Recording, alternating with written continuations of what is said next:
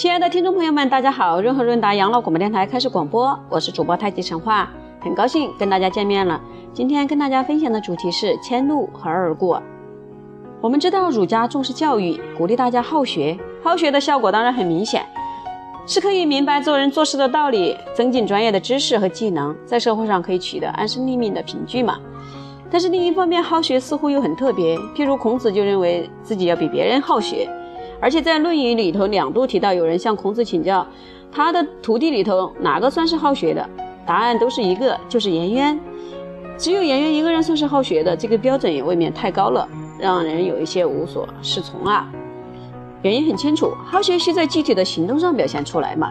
因为所学的是人生正途，光说不练是毫无用处的。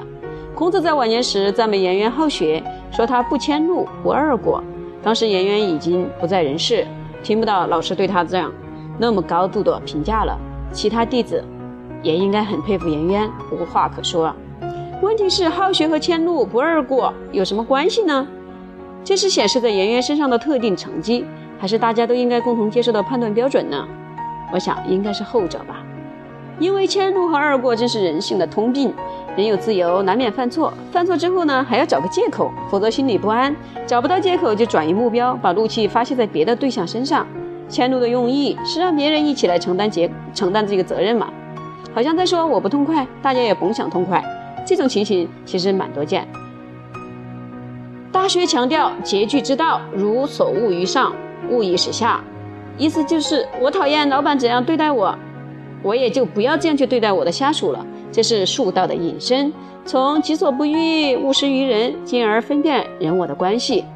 最难得的是受到上司的苛责，还能宽待自己的部下的人，所有怨怒到他为止。我们说谣言止于智者，由此可以加上一句：怒气止于仁者。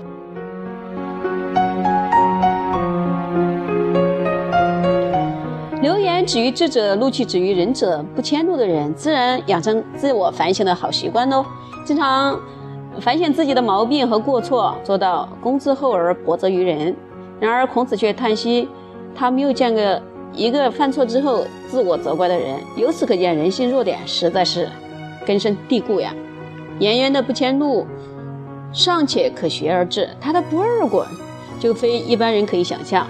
谁能不犯同样的过失呢？人的过失和性格密切相关，因此，若要做到不贰过，就需向自己的性格挑战呀。成绩则是士别三日，当刮目相看。一个人老是在前进，隔几天就如脱胎换骨一般，真是不容易。孔子也不禁说：“惜乎！吾见未其进也，未见其止也。”这个“惜”字似乎暗示了后来的不幸短命死矣的颜渊。我们宁可相信颜渊死于营养不良，而不是死于好学过度。然而，若为了修德而死，也是求得求人得人，演员也应当心安理得了。